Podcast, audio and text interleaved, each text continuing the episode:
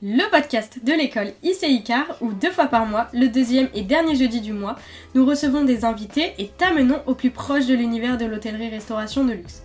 Parce que ce monde peut parfois sembler difficile à comprendre avec ses codes, ses attitudes ou même sa culture. Nous, Naïs et Claire, te plongeons dans cet univers à travers des interviews et des rencontres pour mieux déchiffrer ce milieu, ses acteurs, son environnement et son avenir. Bonjour et bienvenue dans ce nouvel épisode de notre podcast Hôtelière Mon Votre. Je suis toujours accompagnée de Naïs. Bonjour Vous l'avez demandé, vous l'avez réclamé. Voici la partie 2 de notre podcast avec Jean-Jacques Yonnet, consacré à son activité de coaching. Si vous n'avez pas écouté la partie 1, je vous invite à écouter notre podcast épisode 1 où vous pourrez en apprendre plus sur le métier de concierge qu'a exercé Jean-Jacques pendant des années. Merci beaucoup Jean-Jacques d'être avec nous pour cette deuxième partie de notre podcast. Et tout d'abord, nous aimerions savoir pourquoi avoir arrêté la conciergerie pour monter ton entreprise de coaching. Ah bah oui, bah oui, c'est vrai que la posture de salarié, c'est quand même confortable. C'est vrai. Mm. Euh, alors, pourquoi quitter la, la conciergerie? Bon, Les métiers de l'hôtellerie évoluent d'une façon générale à des vitesses qui sont euh, plus ou moins rapides en fonction et des enseignes et des endroits où on travaille. Moi, je savais depuis très longtemps que je ne ferais pas forcément concierge toute ma vie, mais je ne savais pas quel métier, je ne savais pas quoi ni quand. Euh, ce qui est intéressant, c'est que la formation, ça a été le fil conducteur de ma carrière. Puisque quand j'étais encore en BTS, donc avant de faire l'école de concierge, euh, j'ai fait un rapport de stage, puisqu'il fallait faire un- une soutenance, il fallait présenter un dossier sur un sujet particulier. Et le sujet que j'ai choisi, c'était formation-information. Donc avant même de commencer à travailler, la formation faisait déjà partie, euh, je dirais, de, de ma façon de voir, de ma perception des choses et de mon, mon intention dans, euh, dans l'approche du travail. Euh, sur presque tous les hôtels où j'ai travaillé, on m'a confié l'intégration et la formation des nouveaux collaborateurs dans l'équipe. J'ai toujours eu cette responsabilité. Donc ça a vraiment été le fil rouge de ma carrière. Et, euh, et un jour, bah, j'ai décidé de me lancer sur une formation pour faire autre chose que concierge. Euh, comment dire, expliquer la transition sera un peu long, mais euh, j'ai choisi de faire une formation de formateur. Donc pour avoir le titre pro de formateur professionnel pour adultes. En faisant cette formation, j'ai découvert le métier de coach aussi, donc ça m'a permis de m'y intéresser. Et après avoir eu le titre pro de formateur, eh ben, je me suis lancé sur une certification en coaching.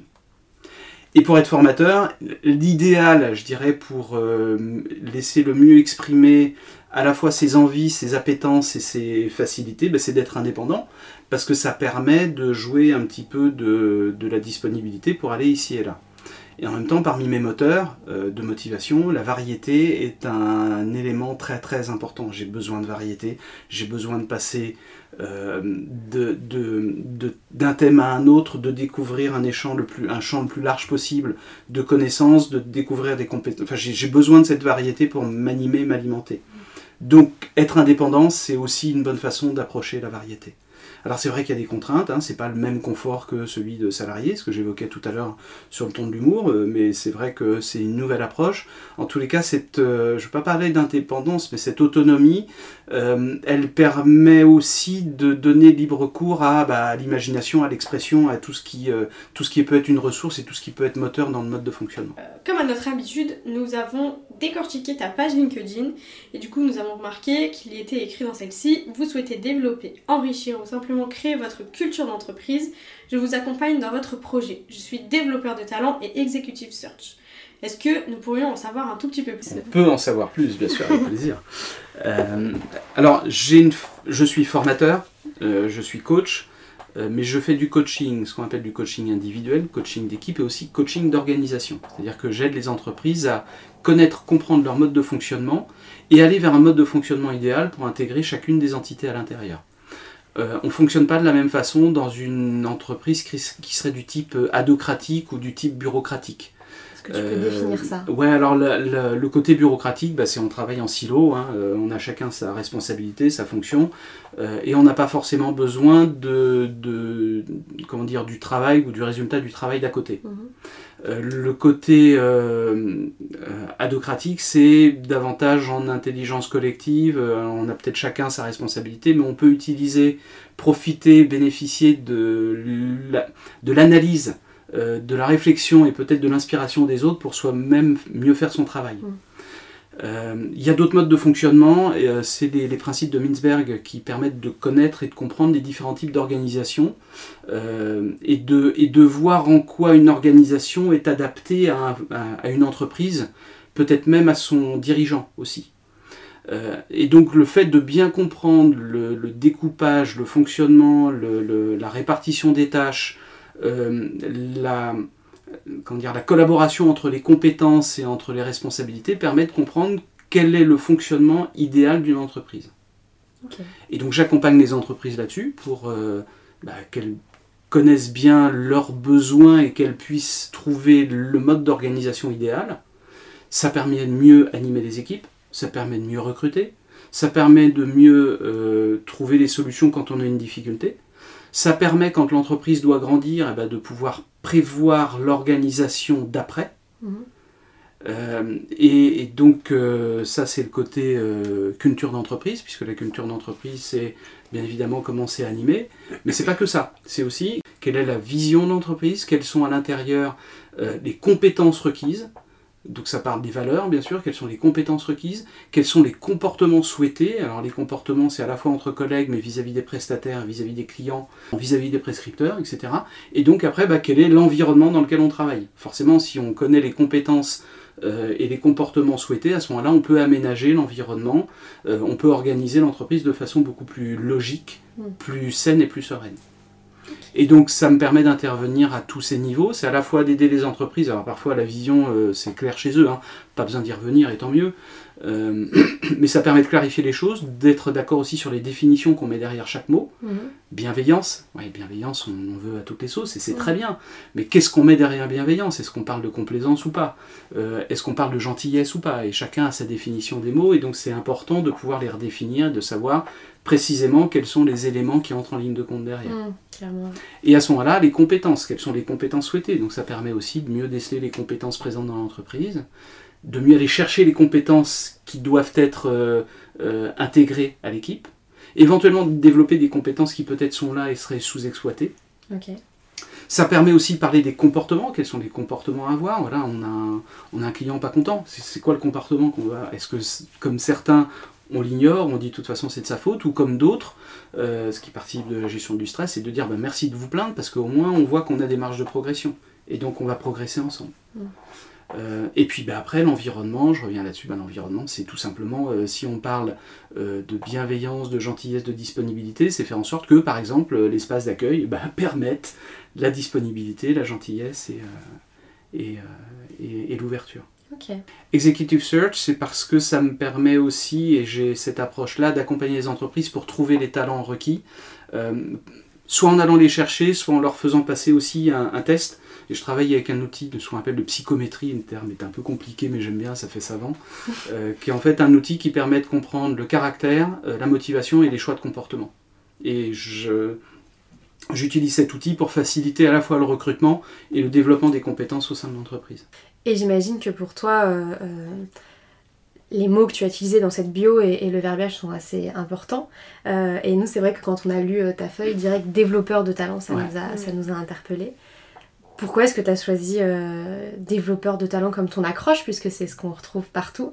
Qu'est-ce qui t'a amené à ce choix-là? J'aime bien dire avec Malice que développeur de talent, c'est mon titre. Ouais. Euh, avec Malice, hein. mais des fois tout seul aussi. Euh, développeur de talent, pourquoi? Parce que, à mon sens, chaque individu a en lui les ressources qui- dont il a besoin pour évoluer. On, on peut imaginer que sorti d'école, ça y est, j'ai un diplôme, c'est bon. Non, l'évolution, le développement de l'individu, à mon sens, se fait au- quotidien, en permanence. Est-ce que c'est une obligation? Non, mais c'est une possibilité. Et d'utiliser cette possibilité pour se développer intellectuellement, professionnellement, humainement au sein d'une entreprise, à mon sens, c'est quelque chose qui participe à la fois de ce que l'entreprise apporte en richesse et, que, qui permet aussi bah, de d'appréhender le monde du travail avec beaucoup plus d'aisance parce qu'on sait que bah, finalement ça va nous permettre de nous développer. Euh, après, quel est l'engagement euh, sur la quantité de travail, la qualité du travail, c'est un autre sujet, mais le métier, on dit souvent le métier euh, libérateur, hein, ou le métier c'est, enfin le, le, le travail c'est, c'est la liberté. Tout dépend une fois encore de ce qu'on met derrière travail, mais moi je suis convaincu que ça participe, oui, au développement de l'individu. Ce que je veux dire par là, c'est que l'apprentissage, il s'arrête pas à un diplôme à la sortie d'une école, il continue tout le temps, tout le temps. Pourquoi talent? Parce que le, terme de talent est choisi euh, en opposition à compétence. Un talent, c'est quelque chose que je fais, que j'ai, dont je ne suis pas forcément conscient, que j'arrive pas forcément à nommer, à qualifier et à calibrer. Euh, il y a cette expression que j'aime bien qui dit le poisson est le dernier à découvrir l'eau. Le poisson, il sait pas qu'il sait nager. Ben forcément, il est dans l'eau. Quand il comprend que lui nage et que d'autres ne nagent pas, à ce mm. moment-là, ils sont pas en opposition, mais deviennent en complémentarité. Et le poisson, peut-être qu'il nage mieux parce qu'il sait qu'il sait nager. Mm. J'avais lu aussi un, un, livre il y a quelques années, c'est Jonathan Livingstone de Goéland, euh, que certains, beaucoup d'auditeurs ont, certainement lu. Euh, et en fait, c'est un travail d'asset d'un goéland qui apprend à voler de plus en plus vite, de plus en plus vite, et qui en fait est tellement focalisé sur le vol que finalement il s'en oublie lui-même. Et au bout d'un moment, il, euh, il comprend, il perçoit à la fois sa capacité de, de vol et ce pourquoi il peut le faire et il veut le faire, son intention donc d'y mettre un sens profond et un sens, euh, un, sens spécifique euh, euh, de la raison pour laquelle il vole. Et à partir du moment où il a trouvé son intention, son objectif, le sens fondamental de l'utilisation qu'il va en faire, mhm. ben c'est là où il va développer ses compétences, il va même enfin, développer ses talents pour en faire une vraie compétence. Et le, choix de développeur de talent, alors je dirais pas que c'est euh, la pensée du goéland. tu pourrais.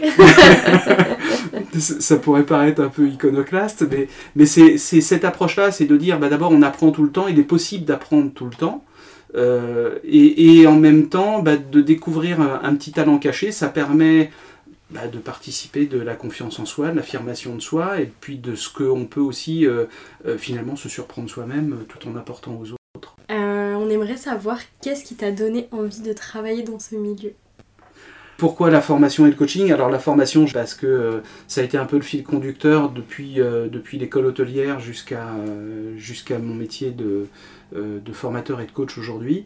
Et le fait de découvrir la formation, les techniques de formation, de pouvoir mettre un nom sur les choses, une méthodologie, et dans le coaching aussi, de pouvoir accompagner les autres, et c'est peut-être aussi une façon de, se soigner, d'accompagner les autres, hein, parce que peut-être que j'aurais, été, j'aurais aimé être accompagné de la même sorte, de la même façon quelques années en arrière, c'est possible, c'est même euh, certainement euh, le cas. Euh, bah, en fait, ça me permet aussi de le faire avec, bah, avec l'envie, le plaisir, la volonté, la joie d'accompagner et de voir les changements s'opérer au fur et à mesure. Euh, merci beaucoup Jean-Jacques, cette interview touche à sa fin. Merci infiniment d'avoir partagé à nouveau euh, tout, tout, ça avec nous et euh, toute la partie coaching de ton métier. Plaisir partagé, merci beaucoup. Comme d'habitude, à chaque fin d'épisode, nous avons notre tradition de la passe décisive. Qui est-ce que tu aimerais bien entendre derrière ce micro la prochaine fois? Ah, un directeur d'hôtel, et je pense à Philippe Bénéant, qui est au Moxie, qui est pas très loin d'ailleurs, juste à côté. Ok. Voilà, Philippe, je suis sûr que ce sera toi le prochain. L'invitation est passée. Et pour terminer, du coup, est-ce que tu pourrais nous dire au revoir euh, dans une langue étrangère? Dans une langue étrangère. Alors, j'ai pratiqué l'araméen il y a très très longtemps, donc je vais pas me lancer, je vais rester sur l'espagnol. Si, seguro, era con mucho placer. Y hasta la próxima. Merci, Merci. Au revoir.